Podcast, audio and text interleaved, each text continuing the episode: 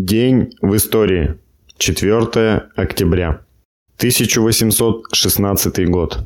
4 октября 1816 года родился Эжен Патье, французский революционер, член Первого интернационала, участник Парижской коммуны, французский поэт-песенник. Автор текста пролетарского гимна «Интернационал», положенного на музыку Пьера де Гейтера в 1888 году. Наиболее значительный период в жизни и творчестве Патье начался в эпоху Парижской коммуны 1871 года. Он участвовал в обороне Парижа от немецких войск, был членом ЦК Национальной гвардии. В это время он от идей утопического социализма пришел к революционно-материалистическому мировоззрению. Из певца угнетенной бедноты превратился в поэта революционного пролетариата.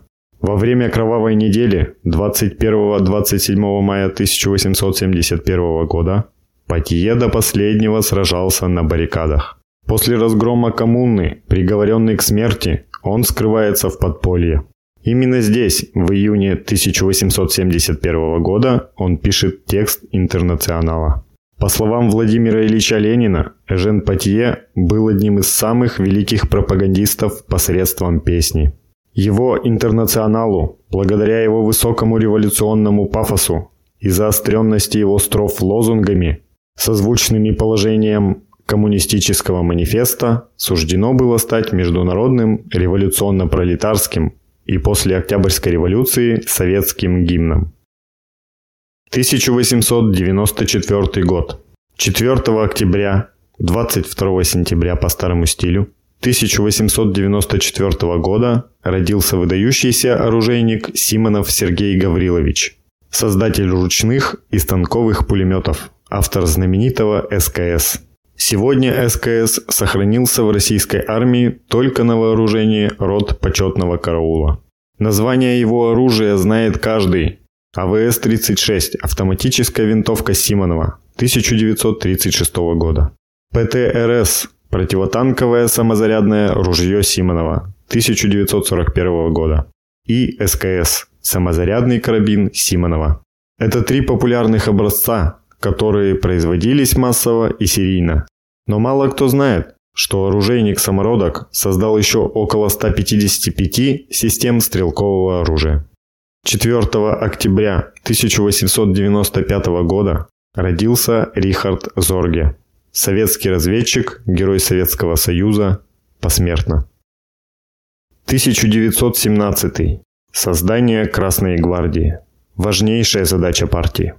4 октября, 21 сентября по старому стилю 1917 года. За 34 дня до Великого Октября. Принято постановление Одесского совета рабочих и солдатских депутатов об организации Красной гвардии. Центральный комитет Всероссийского железнодорожного союза постановил объявить с 12 часов ночи 6 октября 23 сентября по старому стилю всеобщую забастовку. Вышло постановление демократического совещания об организации предпарламента. Петроградским советом рабочих и солдатских депутатов принята резолюция против демократического совещания. Первые отряды Красной гвардии возникли сразу же после февральской буржуазно-демократической революции 1917 года и продолжали расти. Инициаторами их создания были большевики Петрограда, Москвы, Киева, Ревеля, Харькова, Одессы, Самары, Нижнего Новгорода и других городов страны. Владимир Ильич Ленин считал создание и вооружение Красной гвардии одной из важнейших задач партии. Массовое создание отрядов Красной Гвардии началось, когда шестой съезд РСДРПБ нацелил пролетариат на вооруженное восстание. И оно развернулось в период борьбы с Корниловщиной. Когда отряды Красной Гвардии формировались уже на Урале, в Сибири, на Дальнем Востоке, в Белоруссии, на Дону, Кубани, Закавказье и в Средней Азии. В августе-сентябре 1917 года они имелись уже в 104 пролетарских центрах страны. 1919 год. 4 октября 1919 года в газете «Правда» опубликована статья Владимира Ильича Ленина «Пример петроградских рабочих». призывавшая всех рабочих Советской Республики последовать примеру петроградцев в борьбе с интервентами и белогвардейцами.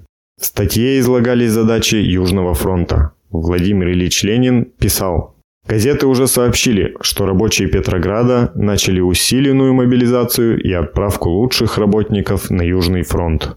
Взятие Деникиным Курска и движение на Орел вполне объясняют этот подъем энергии петроградского пролетариата. Его примеру должны последовать рабочие и в других промышленных центрах. Деникинцы рассчитывают вызвать панику в наших рядах и заставить нас думать только об обороне, только о данном направлении. Иностранные радио показывают, с каким усердием империалисты Франции и Англии помогают Деникину и в этом. Как они помогают ему вооружением и сотнями миллионов рублей. Иностранные радио кричат на весь мир об открытой дороге на Москву. Так хочется капиталистам запугать нас. Но им не удастся запугать нас. Наши войска распределены согласно обдуманному и твердо проводимому плану. Наше наступление на главный источник сил неприятеля неуклонно продолжается.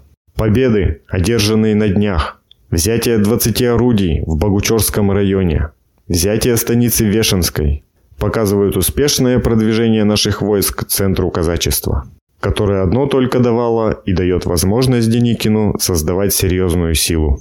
Деникин будет сломлен, как сломлен Колчак. Нас не запугают, и мы доведем свое дело до победного конца. 1957 год.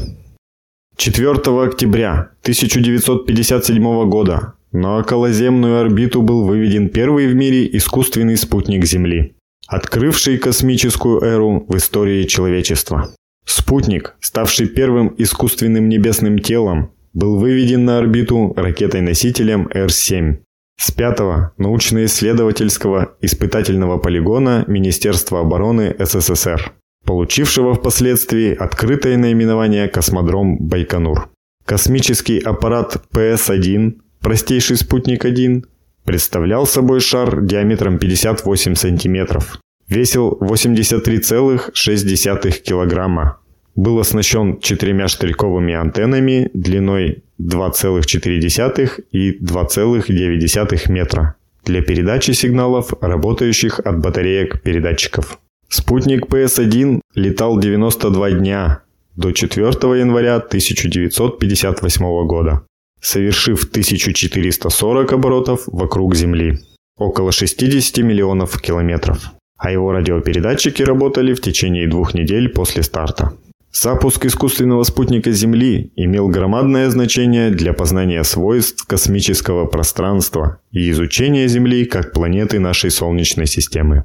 Анализ полученных сигналов со спутника дал ученым возможность изучить верхние слои ионосферы, что до этого не представлялось возможным. Кроме того, были получены полезнейшие для дальнейших запусков сведения об условиях работы аппаратуры. Проведена проверка всех расчетов, а также определена плотность верхних слоев атмосферы по торможению спутника. Запуск первого искусственного спутника Земли получил огромный мировой резонанс. О его полете узнал весь мир.